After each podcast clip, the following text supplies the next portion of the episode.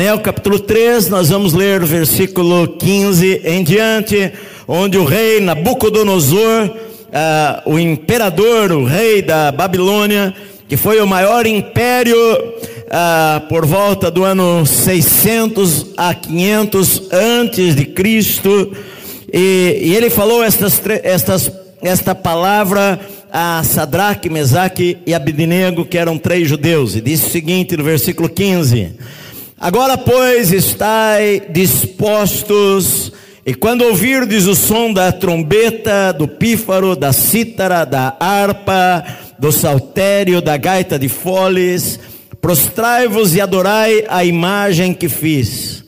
Porém, se não a adorardes, sereis no mesmo instante lançados na fornalha de fogo ardente.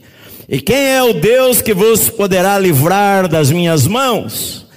Responderam Sadraque, Mesaque e Abidinego ao rei: Ó oh, Nabucodonosor, quanto a isto, não necessitamos de ti responder. Se o nosso Deus, a quem servimos, quer livrar-nos, ele nos livrará da fornalha de fogo ardente e das tuas mãos, ó rei. Se não fica sabendo, ó rei, que não serviremos a teus deuses, nem adoraremos a imagem de ouro que levantaste. Amém. Como eu disse para vocês, esta é uma história muito conhecida que aconteceu por volta do ano 586, 587, por aí, antes de Cristo, muito tempo atrás. Mas ela nos ensina alguns princípios importantes, porque é, geralmente nós somos levados a tomar as decisões em nossa vida baseados na opinião da maioria. Na maior parte das vezes, a multidão uh, toma uma decisão que não é aquilo que nós deveríamos tomar. Por exemplo, na crucificação de Jesus, a multidão pediu: solte a barra base, não a Jesus.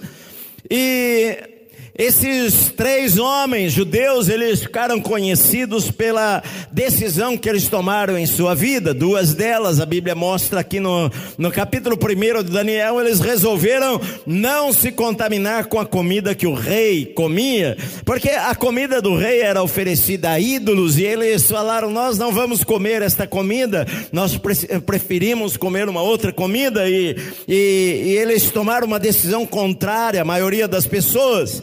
E agora, aqui nesse capítulo, eles também tomam uma decisão contrária. Na verdade, eles foram os únicos que tomaram uma decisão contrária à, à ordem, ao decreto que o rei Nabucodonosor havia feito e que eles deveriam obedecer.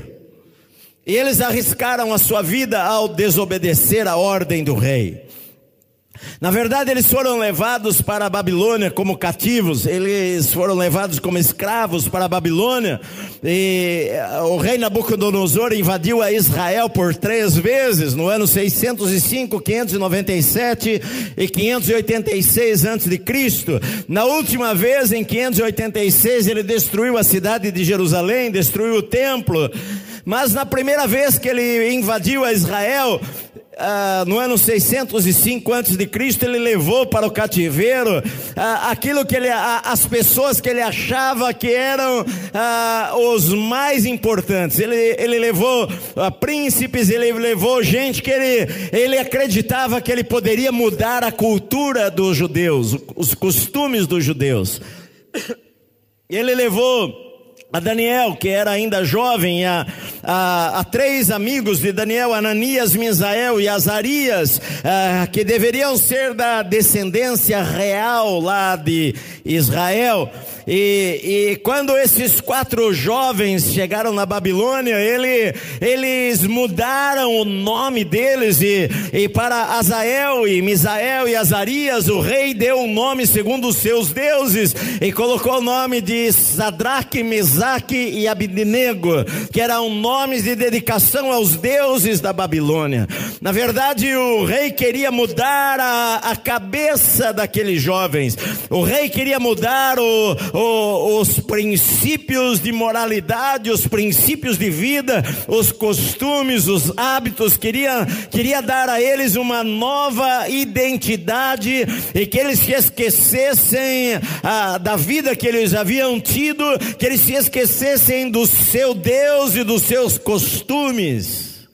Muitas vezes é isto que nós somos atacados em nossa mente, nós somos atacados em nossa vida para nós adquirirmos um padrão de comportamento que não seja o padrão de comportamento do reino de Deus e de pessoas que amam a Deus, que servem a Deus de verdade. Nós somos bombardeados diariamente por, por jornais e revistas e, e ensinos e faculdade e, e tudo ao nosso redor quer implantar em nossa vida uma cultura que não é a cultura do reino de Deus, que não, é, não são os costumes do reino de Deus, e muitas vezes nós ouvimos palavras como: ah, mas todo mundo faz, a maioria faz, as pessoas fazem, e nós não somos diferentes delas e nós devemos fazer também. Eu não estou dizendo que você não vai viver dentro de uma cultura, que nós estamos dentro do mundo, nós vivemos neste mundo, nós nos vestimos como as pessoas se vestem, desde que aquilo não afronte o nosso Deus. Ah, eu não estou dizendo que nós vamos usar túnicas aqui, porque Jesus usava túnica, Jesus nunca usou uma calça comprida na vida. Eu não estou dizendo que você precisa usar o cabelo diferente diferente, ou a, a, a calça diferente.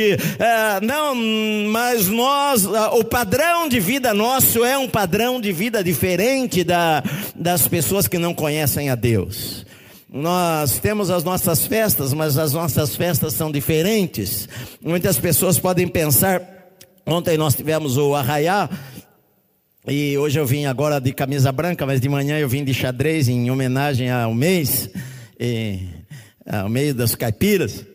E ontem eu, nós todos estávamos de xadrez aqui. E e algumas pessoas me mandaram uma mensagem, mas pastor, ah, nós comemoramos uma festa que é festa aos santos. Eu falei, não, nós não comemoramos nenhuma festa aos santos. Nós simplesmente fazemos uma festa e vestimos como caipira, porque as pessoas daqui de São Paulo gostam de ser caipiras também. E, e, então não há nenhum problema. Ah, tem coisas que às vezes os crentes inculcam com algumas coisas e eles coam um mosquito, engolem um camelo. E não há problema de eu celebrar o nascimento de Jesus, embora eu nunca não sei que dia que Jesus nasceu, se foi em abril, se foi em dezembro, mas não há nenhum problema em celebrar o nascimento de Jesus, como algumas pessoas pensam, ah, isto é uma festa pagã, mas nós não a levamos de uma maneira pagã, aquilo para nós não é, nós não adoramos a deuses, a nada disto, mas há coisas que nós precisamos aprender que são de comportamento em que em que nós recebemos o reino de Deus e nós entramos no reino de Deus e agora nós temos um comportamento diferente na nossa vida. Agora, os padrões do reino de Deus de negócios são diferentes dos padrões que nós costumávamos ter antes. Antes nós costumávamos, talvez, negociar, nem todo mundo, mas muitos costumavam negociar ah, de uma maneira desonesta. Agora nós entramos no reino de Deus e agora o nosso comportamento é diferente. Nós falamos a verdade. Se eu vou vender um carro e o meu carro está com um problema, e eu chego para a pessoa e eu falo para ela: ah, esses dias o meu carro está com um probleminha lá, uns seis, sete meses, enfim. E alguém até falou para mim: olha, pastor, faz o seguinte: você vai lá na, na concessionária e você passa para frente, nem fala do problema que tem e não e faz desta maneira, mas uh, eu não jamais vou fazer uma coisa desta maneira, porque uh, o meu padrão de conduta é um padrão do reino de Deus. E se eu for vender o carro, eu tenho que falar: olha, uh, esse carro vai ficar 5 mil, 10 mil para arrumar o que seja, e eu vou descontar da venda, porque você vai ter que arrumar, está aqui o orçamento, que agora eu tenho um padrão de vida diferente, que eu não quero passar a perna nas pessoas. Eu, eu aprendi, eu aprendo com a palavra de Deus a ser honesto, a ser correto na minha vida. Amém?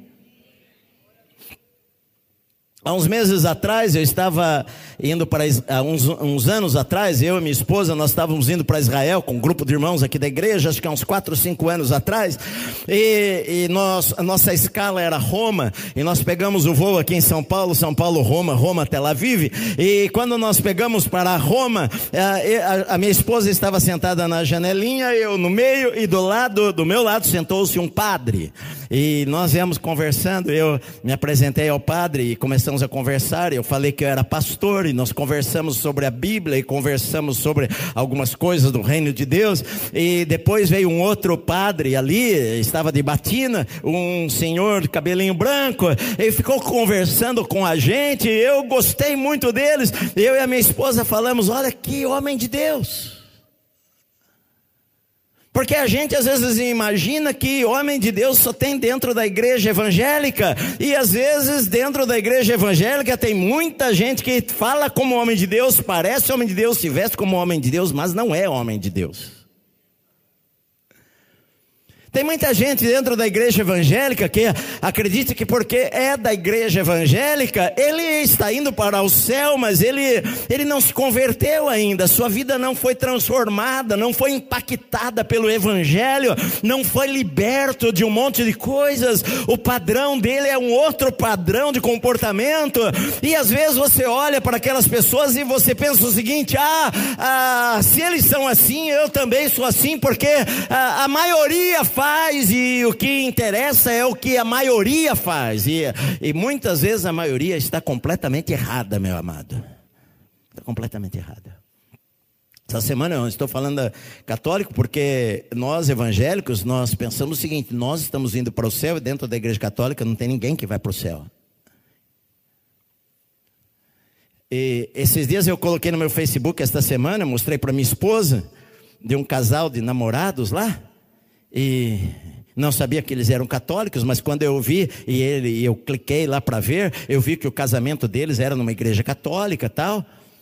E e aí eu fui ver o testemunho deles e, e, ouvir, e, e, a moça falou o seguinte: Olha, eu fui criada numa família católica e temente a Deus, e eu aprendi a temer a Deus e a ler a Bíblia, e, e eu resolvi separar-me para Deus e guardar-me para o meu marido e viver uma vida virgem. E, e casei com 22 anos e encontrar o homem da minha vida. E quando nós começamos a namorar, nós nos beijamos, mas porque nós decidimos que na quaresma, ela falou, nós resolvemos não nos beijar por 40 dias, porque quando a gente beija, e você sabe, você é homem, você é mulher, você beija, ah, o namorado desperta em você desejos de fazer outras coisas. Então nós resolvemos que não nos iríamos nos beijar na quaresma por 40 dias. E ela, eles falaram o seguinte: depois que passou esse tempo, nós vimos que aquilo seria bom e nós resolvemos não nos beijar até o nosso casamento, um ano e pouco depois, e só nos beijar no altar. E nós fizemos este voto de separarmos a nossa vida para Deus e agradarmos a Deus. Eu estou dizendo de um casal católico falando isso daí, e, e foram dar o, o beijo depois de um um ano e meio lá no altar, diante do padre, e eu coloquei muitas vezes o padrão dos evangélicos, que nós temos a Bíblia, e nós lemos a Bíblia, e nós, e blá blá blá blá blá blá. Muitas vezes o padrão do namoro dos cristãos evangélicos é começar a namorar, e ele pensa o seguinte: a, a namoro é beijar e ir para cama. E muitas vezes a pessoa sai do culto, o pastor prega a mensagem, sai dali e vai para um motel como se fosse o padrão de vida normal. Isto não é um padrão de vida normal para nós que tememos a Deus e que amamos ao Senhor. Isto é um padrão lá do mundo. Que lá na faculdade, os seus amigos que têm um padrão do mundo vão falar para você que este é o padrão normal. Mas esse não é o padrão normal no reino de Deus, meu amado. Se você está dentro do reino de Deus e este é o teu padrão de comportamento, você está comportando de uma maneira que está fora da cultura cultura do reino de Deus e que não é esta cultura que Deus quer que você siga. Sabe por quê? Porque a cultura do mundo vai trazer problemas para a tua vida, vai trazer lágrimas e choro para a tua vida, de maneira que Deus não queria isto para você. A melhor escolha que nós temos a fazer em nossa vida é obedecermos a Bíblia e nós vamos ser felizes. Se você errou, peça perdão e resolva mudar, resolva acertar. Pastor, mas eu já pequei no meu namoro, então fala o seguinte: nós não vamos pecar mais.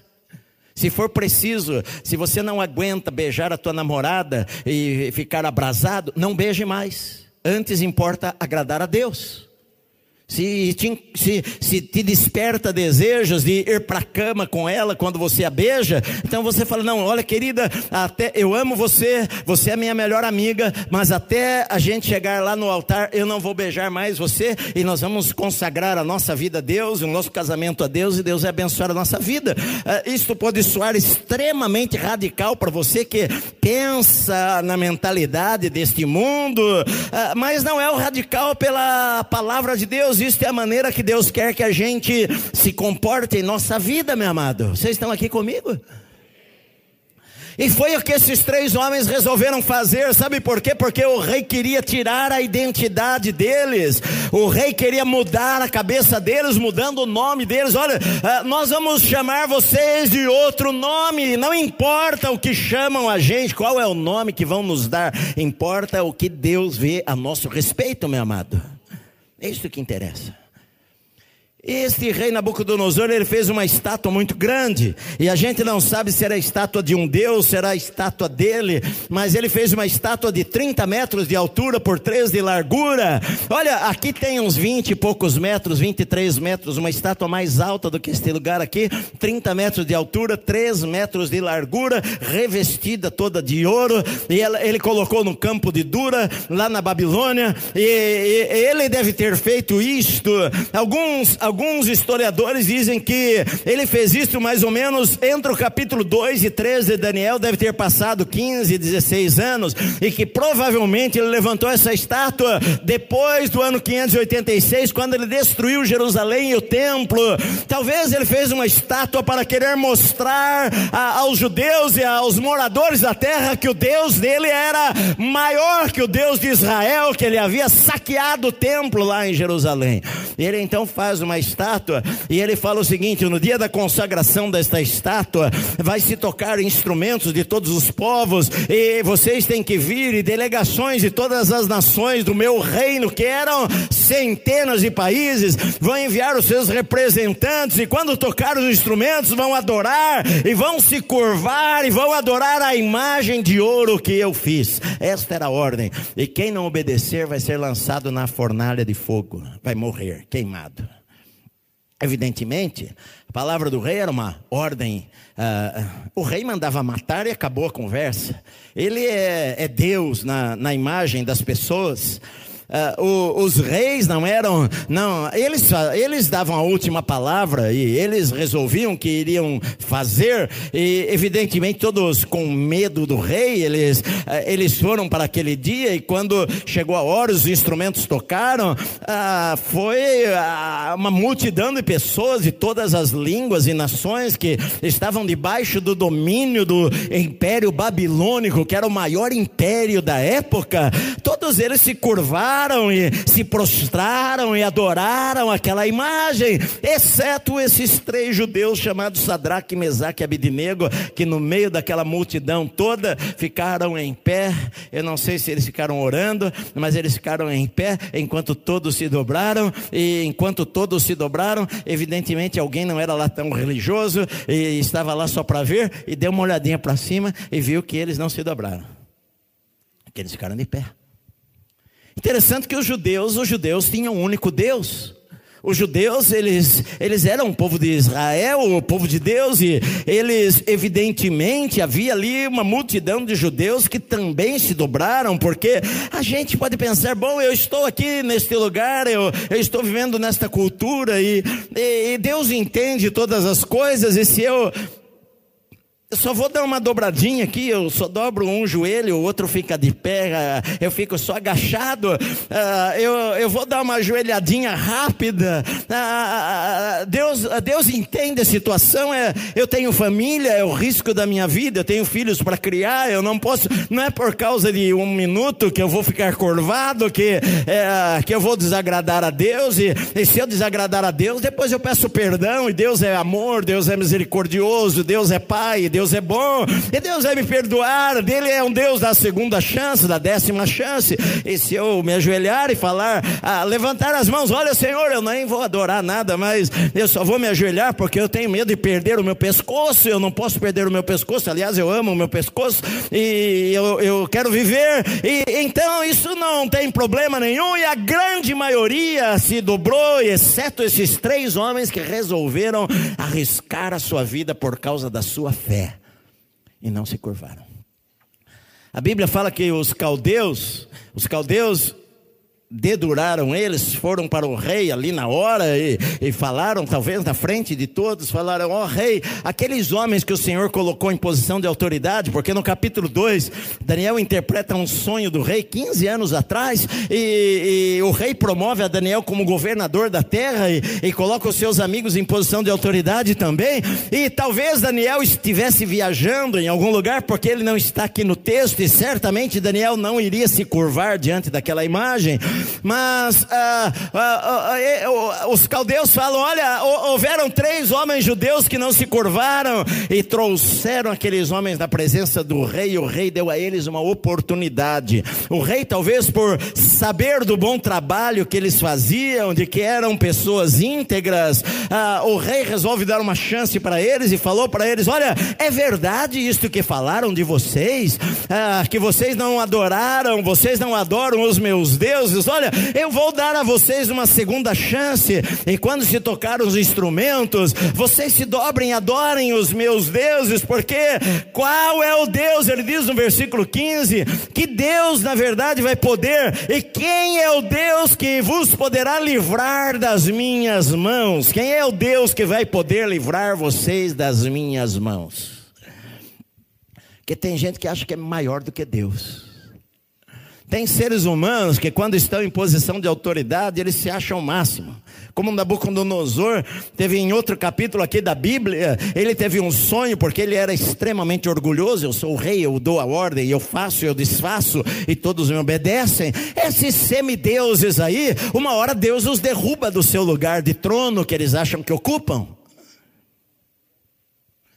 E Nabucodonosor, em outro capítulo, no capítulo 4, ele, ele, ele fica doido, ele tem um sonho e aquilo acontece com ele, e ele, ele perde a sua memória, ele vai para o meio do mato, ele fica lá escondido como um animal, e o seu cabelo cresce, os pelos, a unha, a barba, e ele come lá da fruta do campo e vive nas cavernas por um bom tempo, até que a Bíblia fala que ele iria levantar os olhos aos céus um dia e reconhecer que o Altíssimo tem domínio e Ele dá a quem Ele quer.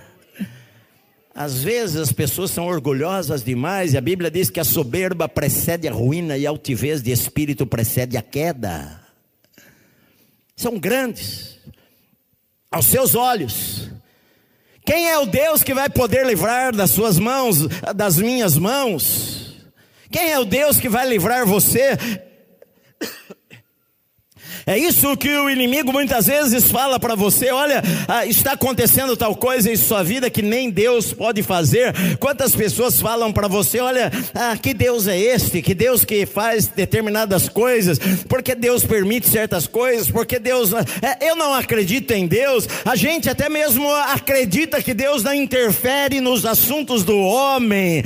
Deus, ele tem tantas coisas para fazer, ele não vai interferir nas coisas pequenas da minha vida, e, e eles não conhecem o Deus da Bíblia, e muitas vezes eles desafiam a Deus por não conhecerem a Deus.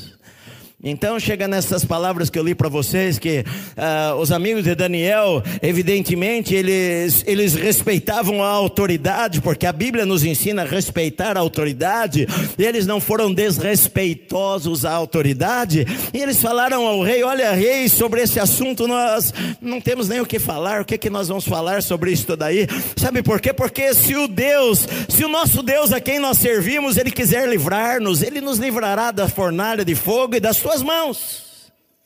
É bem simples. Se Deus quiser me livrar, Ele vai me livrar.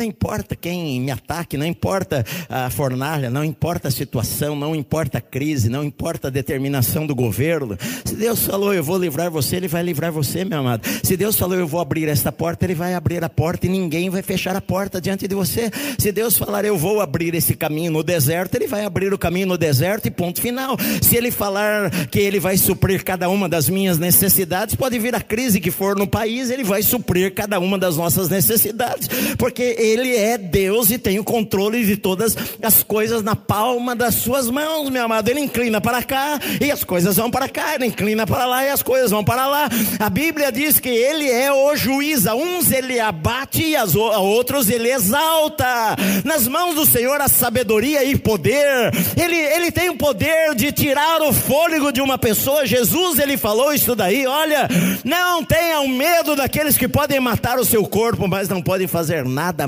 do que matar o seu corpo. Antes temei aquele que pode matar o seu corpo e mandar a sua alma para o inferno. Então, olha, ah, o homem pode falar isto e pode falar aquilo e pode se achar grande, mas a última palavra na vida do homem vem de Deus, meu amado. Se Deus falar, eu vou livrar, Ele vai livrar. Ponto final. Ponto final. Ele que manda. Você pode falar, ah, Deus está ausente, Deus não está vendo, Deus está vendo tudo o que está acontecendo. Deus está vendo o que está acontecendo no nosso país. Às vezes o homem acha, não, eu, eu, eu dou a ordem, acabou. É só Deus dar um sopro dela.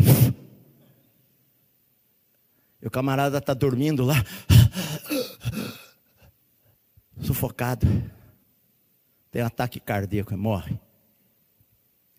Que nem o rei Herodes, rei Herodes, rei Herodes.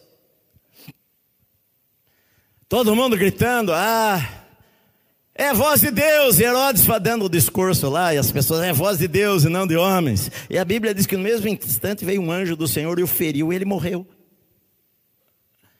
A história não vai falar que veio um anjo de Deus, até porque a gente não vê anjo de Deus toda hora, e a gente não vê os anjos invisíveis de Deus, e aí fala, morreu de ataque cardíaco. Morreu de repente. Que nem aquele homem lá da parábola do rico e Lázaro. É rico, festa todo dia, de repente morreu. Morreu, não sei do que ele morreu. Deus tem o poder para tirar a vida e para dar a vida. Ele é Deus. Se ele quiser, ó oh, rei, a gente nem precisa discutir, não vamos conversar, não adianta a gente falar muito sobre isso.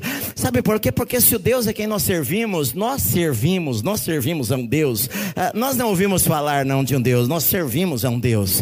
Nós não, não foi gente que falou, ah, o Deus lá da Bíblia, lá o Deus de Paulo, o Deus de Jesus. Não, não, não, não. Olha, nós servimos. Se o Deus a quem nós servimos, ele quiser nos livrar, ele vai nos livrar das tuas mãos e da fornalha, vai nos livrar de qualquer coisa. Agora Agora, se não, se ele resolver não nos livrar, fica sabendo, ó rei, que a gente não vai se curvar, não. Nós vamos morrer. Que nós estamos dispostos, se for necessário, a morrermos pela nossa fé. Nós estamos dispostos a morrermos pela nossa fé. Se Deus resolver, porque Deus ele tem a decisão, Ele é o Senhor, Ele sabe a hora, sabe o momento da nossa, da nossa vida, sabe tudo. Esses dias aqui num dos cultos de manhã eu até contei, ou à noite, eu não me lembro, eu até falei de que eu fui visitar uma irmã, Rose, esposa do nosso irmão Valdir, há uns 15 anos atrás, ela estava na UTI, e eu fui lá na UTI orar por ela, e ela só mexia um pouquinho os olhos, assim, sem movimento nenhum no corpo, ah, e eu fiquei do lado da cama dela, e eu orei por ela, e ela estava assim com os olhos arregalados, e eu não sabia se ela me entendia ou não, mas eu orei, pus a mão sobre ela e orei por ela, e entendi que ela me entendeu, porque quando eu terminei de orar, escorreu uma lágrima dos olhos dela. E eu vi que ela entendeu minha oração. E ela saiu da UTI. E viveu mais muitos anos. Esta semana ela morreu, passou para o Senhor. Porque Deus tem a hora certa para todas as coisas. Se Ele quiser, Ele faz. Se Ele não quiser, Ele não faz. E não adianta você querer mudar a, a cabeça de Deus, que Deus determinou certas coisas. Ele tem poder para livrar, mas algumas vezes ele até nos deixa lá, e, e, algumas vezes, alguns de nós podemos morrer por causa da nossa fé, alguns de nós podem ser presos por causa da nossa fé.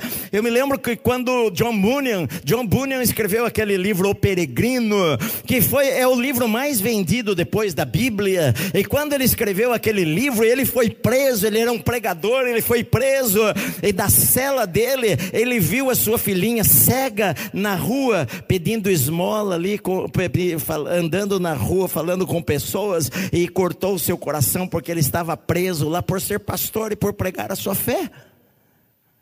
Às vezes na história da igreja a gente vê pessoas, aí estão monumentos hoje, como, como lá o Teatro Romano, uh, o Coliseu e outros lugares em que cristãos foram, uh, foram desafiados a negar a sua fé em Cristo, e se não fizessem desta maneira seriam mortos. E quantos cristãos morreram nas arenas romanas, e quantos cristãos hoje ainda morrem, entregam a sua vida vida por causa da sua fé em Cristo.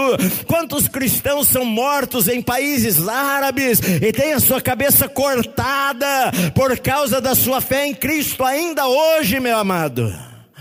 Mas eles decidiram. A minha vida está nas mãos de Deus. Deus tem o poder para me livrar, e se for o caso de Deus não querer me livrar, Ele tem um propósito que eu não sei qual é, eu não entendo qual é, eu não tenho as respostas para aquilo, mas de qualquer maneira eu confio que Deus sabe o que Ele faz. E ponto final. É isso. Ponto final, eu sei. O rei, evidentemente, ficou irado. Sabe por quê? Porque a nossa determinação em servir a Deus provoca ira nas pessoas. Ô seu crentão, você é radical demais. Você é quadrado demais. Você é crentão demais. Quando você vive para Deus, tem pessoas que não gostam disso daí. Jesus ele falou: se você viver piedosa, Paulo ele falou: olha, se você viver piedosamente, você vai ser perseguido. Jesus ele falou: olha, assim como o mundo odeia vocês, ele odiou primeiro a mim.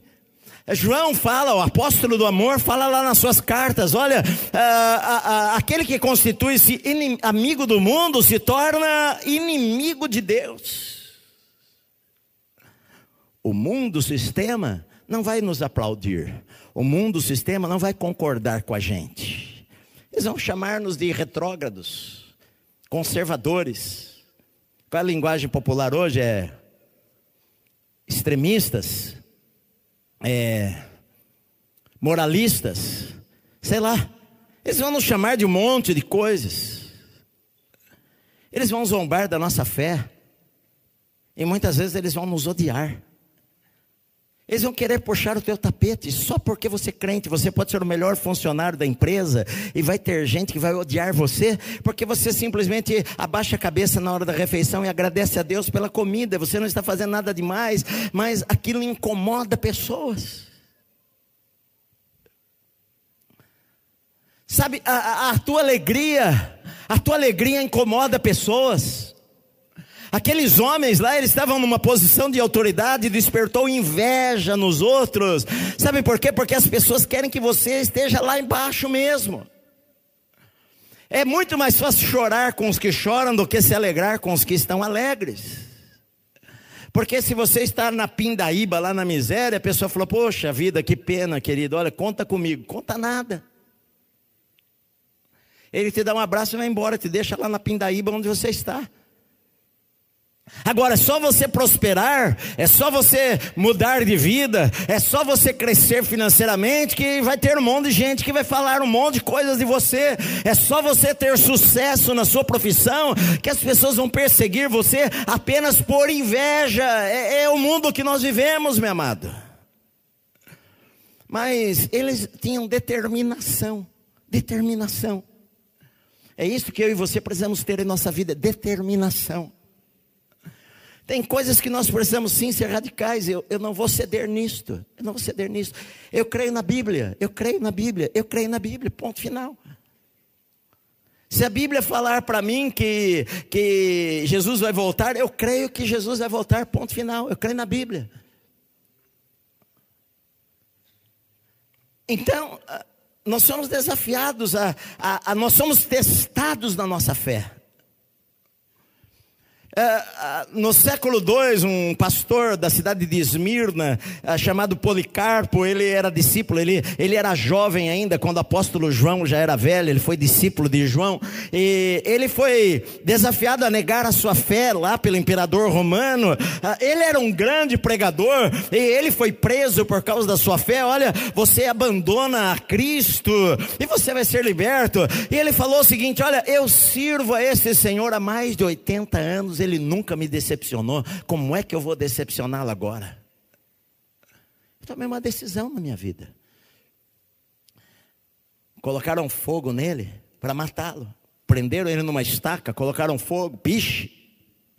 E o fogo que passava pelo seu corpo, e eles viam que ele não morria, e o fogo não o queimava, e ele amarrado na estaca. Então alguém lançou lá facas nele e mataram com facadas porque eu tenho determinação. Estes três homens aqui estavam dispostos a morrer por causa da sua fé. Até onde vai a sua fé, meu amado? Você está disposto, se necessário, a morrer por causa da sua fé? Você está disposto a perder o emprego por causa da sua fé? Você está disposto a perder pessoas por causa da sua fé? Jesus ele falou: olha, se você não amar mais a mim, se você amar mais o teu pai, tua mãe, teu filho, teu marido, tua esposa mais do que a mim, você não é digno de mim. Você não pode ser meu discípulo. Discípulo de Jesus coloca Jesus em primeiro lugar na sua vida, meu amado. É isto. Isso não quer dizer que você é chato, que você é um crente chato, que você é cafona, que você se veste mal, que você não toma banho, que você não pinta o cabelo, que você não usa desodorante. Não, você deve usar tudo isso aí. Por favor. Deve se arrumar, tudo isso daí. Deus se agrada disto. Mas simplesmente você você não aceita que os rapazes lá da tua empresa fiquem falando bobagens para você porque você é mulher e fique dando cantadas em você, e você fala: olha, querido, aqui o negócio é outro, conversa aqui é diferente. Você toma posição.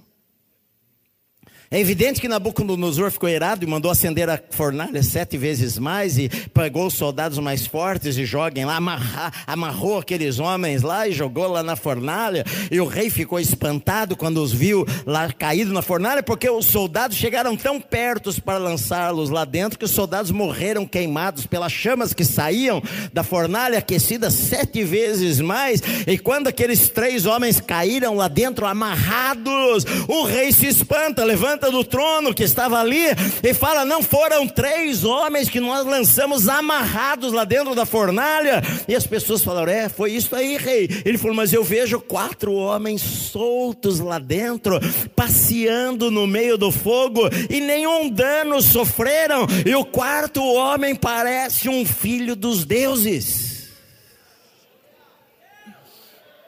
A única coisa, na verdade, que o fogo consumir, conseguiu consumir foram as cordas.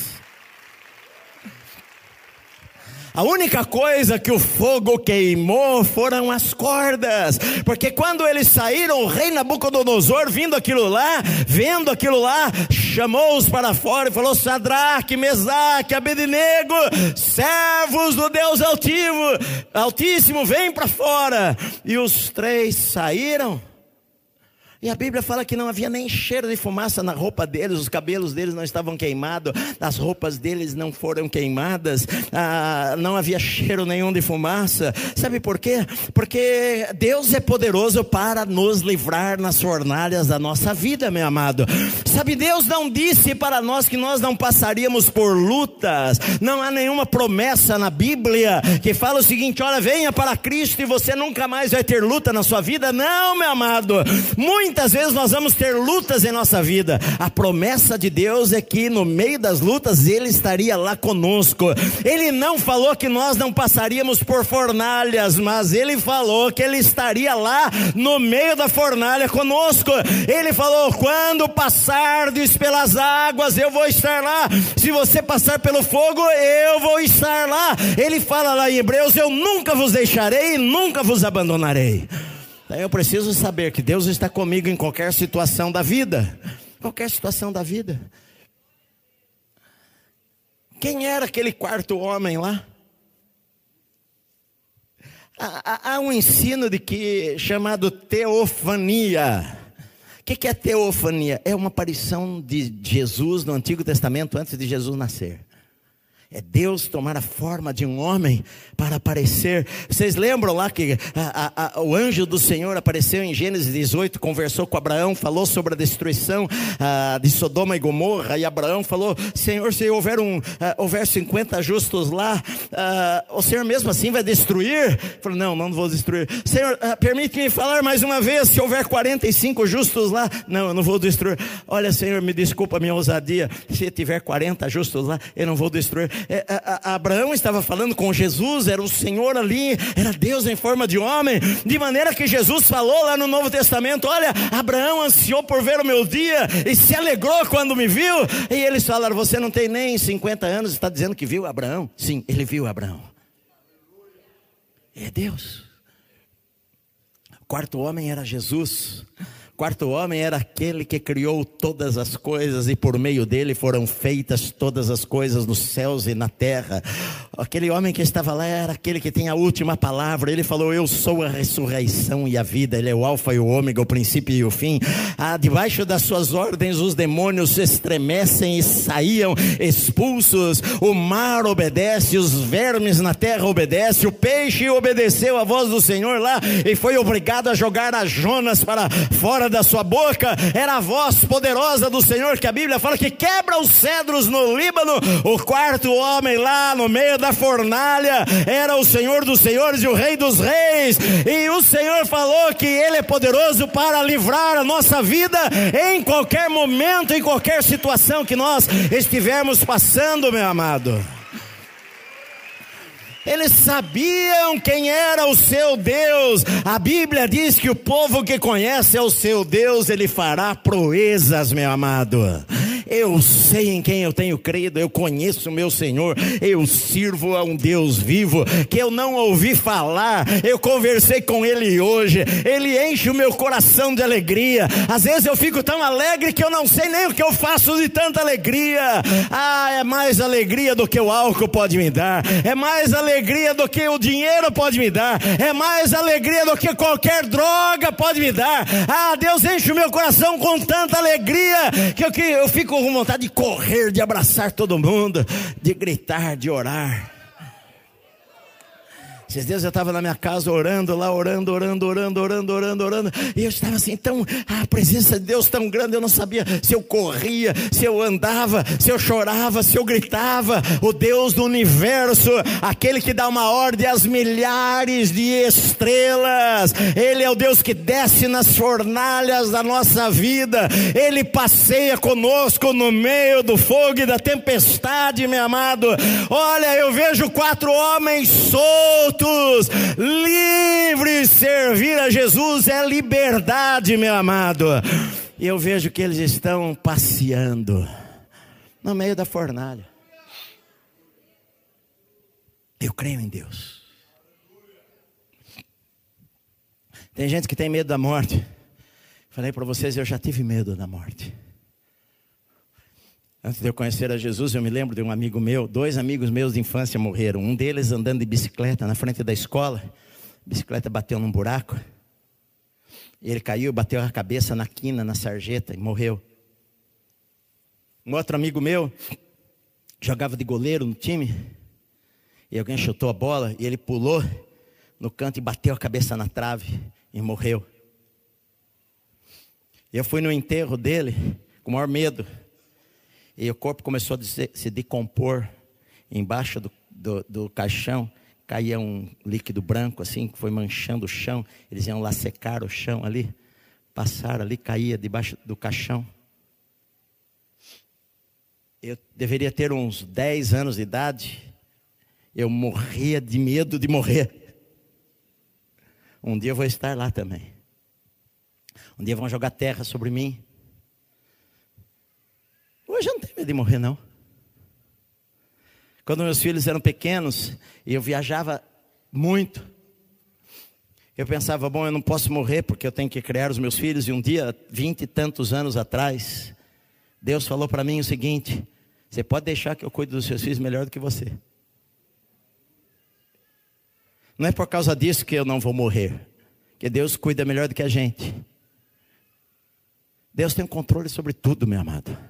Nós não servimos uma religião, não é religião. Nós não, nós, nós não perdemos nosso tempo. Eu não dei a minha vida inteira. Eu não dei a minha vida inteira. Eu falei para vocês aqui várias vezes, a minha esposa está aqui, ela sabe disso.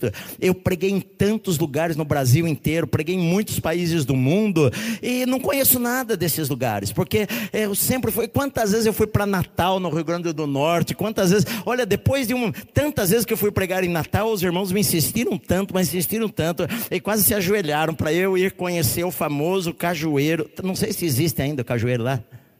Tem, tá lá. Mas tanto, pastor, você vem aqui se nunca vê nada. Pastor, você. E colocaram a gente num hotel na praia. A, a, a gente des... era só descer do quarto e pisar na areia, no, no mar. E, e, a gente não pisa na areia e no mar, porque eu fui lá para pregar. Eu fico trancado no quarto. Eu vou dormir para estar descansado, para dar o meu melhor. Eu não perdi 40 anos da minha vida por causa de uma religião Eu não dei a minha vida para ser pastor por causa de uma religião. Deus é mais do que uma religião, meu amado. Deus é mais do que uma religião. Talvez você tenha uma religião. É por isso que a vida é vazia. É por isso que você não dorme de noite. É por isso que qualquer coisa perturba você. É por isso que muitas vezes você fica para baixo, porque religião não consegue suprir as necessidades necessidades do homem. Só Jesus pode. O quarto homem o homem da fornalha, o homem que entrou na fornalha e quando a gente está do lado dele, nada nos atinge, o fogo não nos queima. Quando passares pelo fogo, ele não vai perturbar você.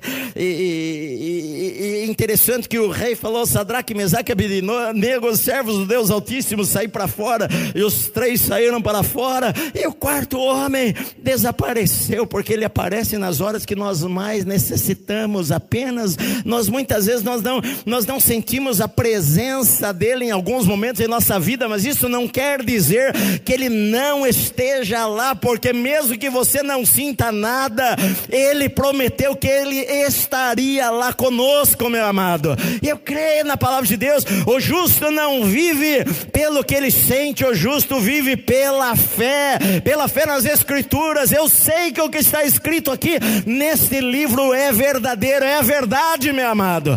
Pode passar céus e a terra, mas esta palavra não vai falhar jamais. Eles criam nisto. O rei fez um novo decreto. Sabe por quê? Porque milagres impressiona crente e não crente. O rei fez um novo decreto e falou assim: é decretado agora que qualquer um que ofender o rei, o Deus de Sadraque, Mesaque e Abednego, vai ser morto, a sua casa vai ser lançada no lixo, no monturo. Não fale mal desse Deus, não. Esse é, olha, olha o que ele diz aqui, porque não há outro Deus que possa livrar como este. Você acredita nesta palavra, meu amado? Que não há outro Deus que possa livrar como o Senhor. Não há outro Deus que possa livrar como o Senhor. Você não serve a qualquer Deus, não, meu amado. Você serve o Deus que é o Deus dos deuses, dos homens da terra. É o Senhor que está sentado sobre um alto e sublime trono, rodeado de anjos e serafins e querubins, gritando dia e noite: Santo, Santo, Santo. É o Senhor dos exércitos. Toda a terra está cheia com a sua sua glória, as flores no campo revelam a glória de Deus, os céus revelam a glória de Deus, meu amado. Eu sei que não há Deus que possa livrar a sua vida como o nosso Deus, ninguém pode livrar como o nosso Deus nos livra. Se ele não quiser livrar, ele tem os motivos dele. Tem os motivos dele. Algumas vezes Deus permite certas coisas para que a gente não sofra mais tarde coisas piores. Ele tem o presente, o passado e o futuro nas mãos dele. Eu não sei. Como eu preguei a semana passada, tem coisas que a gente não tem explicação, mas mesmo que eu não explique, eu confio. Eu não vou abandonar a Deus por causa de perdas na vida. Eu não vou abandonar a Deus porque coisas não aconteceram como eu previa que deveriam acontecer. Está nas mãos de Deus. E Deus promoveu, a Bíblia diz que o rei, Deus os promoveu através do rei, porque nas mãos de Deus a força e poder, Deus move corações. Deus move corações.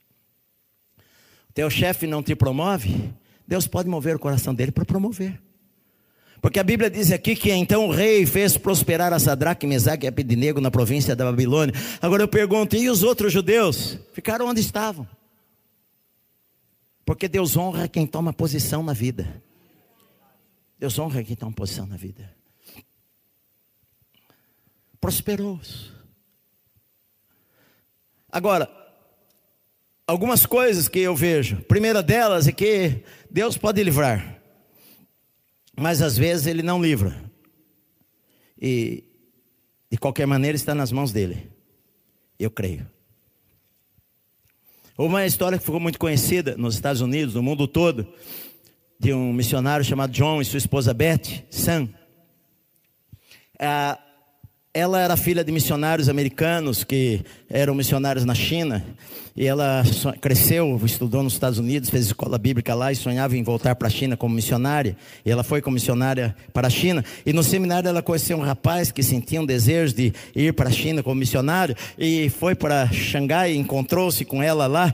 E eles se casaram e eles tiveram um bebezinho. Quando ela ficou grávida, os soldados comunistas os prenderam e, e falaram para eles que se eles não abandonassem a religião deles, eles seriam mortos mortos. E eles ficaram firmes na decisão deles. E no dia 8 de dezembro de 1934, ele foi cortaram a cabeça dele na frente da esposa e do bebezinho de quatro meses e outros missionários, outras pessoas que estavam lá. E então cortaram a cabeça dela também, cortaram a cabeça dos dois e, e, e foram embora e largaram a bebezinha lá. E as pessoas pegaram a bebezinha e depois mandaram para os Estados Unidos para ser criado pelos avós eles foram números 73 e 74 de missionários que foram mortos pelo regime comunista chinês, pelos soldados chineses. Ele foi o número 73 e ela foi o número 74. Ela tinha 28 anos de idade, ele tinha 27 anos de idade, cheios de sonhos em querer trabalhar para Deus. Ah, mas sabe, Jesus ele falou o seguinte: olha, se o grão de trigo caindo na terra não morrer, ele fica só, mas se ele morrer, ele produz muito fruto. A gente às vezes não entende os porquês, mas isto despertou a América para missões, acordou milhares de jovens que encheram as agências missionárias falando: olha, morreram dois, morreram dez, morreram trinta, morreram setenta, eis-me aqui, Senhor, envia a minha vida. E foi uma onda que varreu a América de jovens indo para o campo missionário e levando o evangelho para milhares de pessoas. A gente sabe, Deus ele é poderoso para livrar, mas eu estou disposto a dar a minha vida, se necessário, para promover o reino de Deus. Estou disposto. Eu não estou preocupado com as outras coisas. Sabe por quê? Porque a, a vida aqui é tão passageira, é tão rápida. Todo o dinheiro que você ganhar vai ficar aí. Pode enfiar lá dentro do caixão que vai apodrecer lá. Os ladrão, se souberem, vão invadir lá o teu túmulo, vão revirar você, vão arrancar sua dentadura. A geração mais nova nem sabe o que é dentadura. Eu me lembro. Dentadura era aquela coisa que o vovô fazia, que ele para dormir ele tirava assim, me pegava pertinho e põe dentro de um copo d'água.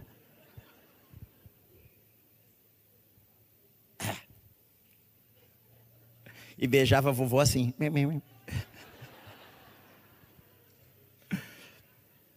vão revirar teu corpo, vão tirar tua aliança, vão tirar os teus anéis. Ou então, daqui a uns anos, quando você apodrecer lá e ficar só os seus ossinhos. Eu falei para vocês que eu, eu vi os ossos do meu pai colocados num saco depois de tantos anos de enterrado. Meu pai, do meu tio, enfim.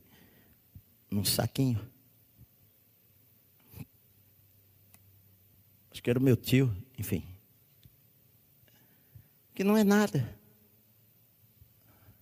Jesus ele falou: quem quiser ganhar a sua vida, vai perder a vida, mas quem perder a sua vida por causa de mim, do Evangelho, vai ganhar a sua vida.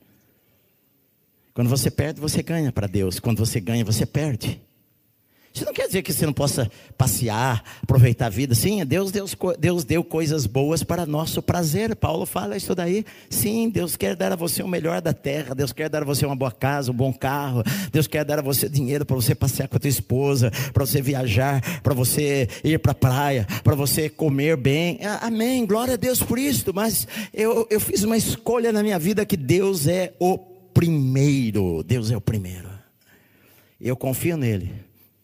Que olha a palavra de Nabucodonosor, diz o seguinte: Falou Nabucodonosor e disse, versículo 28, Bendito seja o Deus de Sadraque, Mesaque e Abednego, que enviou o seu anjo e livrou os seus servos que confiaram nele. Confiaram nele. Eu confio no nosso Senhor. Eu confio no Senhor. Eu confio em Deus com todo o meu coração. Um outro princípio. Acima de tudo, eu obedeço às autoridades. Você pode não ter votado no Bolsonaro, mas é feio você chamá-lo de Bozo. Verdade. É desrespeito. Ele é o presidente do Brasil. Quando Lula foi presidente, eu jamais falei alguma coisa para denegrir a imagem do presidente. Ele é autoridade, seja quem for. Eu sou crente, eu respeito a autoridade. Agora, se as autoridades forem contrárias à palavra de Deus, antes importa obedecer a Deus do que aos homens há uma autoridade que está acima das autoridades desta terra. Se o Congresso Nacional amanhã depois votar leis que proíbam pregar a Bíblia, os pastores de verdade vão continuar pregando a Bíblia do mesmo jeito, e se for necessário ser preso e dar a sua vida, vão, vai acontecer isto. Aliás, eu tenho falado com a minha esposa uh, que eu tenho visto, eu tenho reparado, observado como o mundo caminha no mundo inteiro, no mundo inteiro, desde ONU, desde Nações Unidas, como o mundo caminha à espera de um homem que a Bíblia chama de anticristo. Como a ciência se multiplicou, 20 anos atrás a gente não sabia o que era Google. A gente usava Barça para pesquisar alguma coisa. Os vendedores de Barça devem ter morrido de fome se não mudaram de emprego. Porque entrou computador, entrou celular, entrou a, a, a vida mudou, a medicina mudou, a tecnologia multiplica. Em seis meses o conhecimento aumenta o que não, não houve na vida inteira. O cenário mundial, os governos, as ideologias, as universidades, todas elas apontam para para algo que a igreja vai ser perseguida. Eu acredito que a igreja vai ser perseguida antes da volta de Jesus. Mas, se eu chegar lá, pode saber que você tem pregador da Bíblia aqui. E eu vejo como cristão que muitos pregadores vão continuar pregando a Bíblia e não vão se curvar a aquilo que eles acharem que deve ser pregado. Não são os homens que dizem o que nós devemos pregar, é Deus e a Bíblia que diz o que nós devemos pregar. Essa é a nossa decisão. Tudo está nas mãos do Deus que controla tudo. Os governos, os Nabucodonosores, os reis, os imperadores estão nas mãos de Deus. A promoção vem do Senhor. Os milagres vêm do Senhor. E a nossa vida está nas mãos de Deus. Talvez hoje você esteja no meio de uma fornalha, mas saiba que você não está sozinho aí nesse fogo, meu querido. Talvez você esteja numa situação de desespero, mas se você crê no Senhor, saiba que Ele está aí com você, caminhando e fazendo você passear solto no meio do fogo. Ele prometeu que Ele estaria. Não importa a situação difícil que você possa passar nesta vida, nós continuamos confiando no Senhor com todo o nosso coração. E a nossa vida está nas mãos de Deus e Ele sabe o que Ele faz. Nosso futuro, os nossos sonhos. Nós não sabemos quantos anos nós temos, mas o que nós temos é está nas mãos do Senhor. Está aqui, Senhor. Eu dedico a Ti, eu consagro a Ti a minha vida. E fazemos isso com todo o nosso coração. Você está para baixo, não sinta para baixo. Você se sente sozinho, saiba, você não está sozinho. A depressão quer tomar a sua vida. Se alegre no Senhor. Tome uma decisão. Eu vou sair dessa cama. Jesus falou: levanta e anda. Sim, eu vou levantar e vou andar. Eu não estou sentindo nada. Eu não estou com vontade. Eu estou com vontade de ficar trancado, com as janelas trancadas e não ver a cara de ninguém. Mas eu não vou ficar nesta situação. O diabo não vai me manter amarrado nesta fornalha. Eu não vou ficar preso neste lugar. Eu vou sair em nome de Jesus. Toma uma decisão e o Senhor vai fortalecer você, meu amado. O Senhor vai abençoar a tua vida.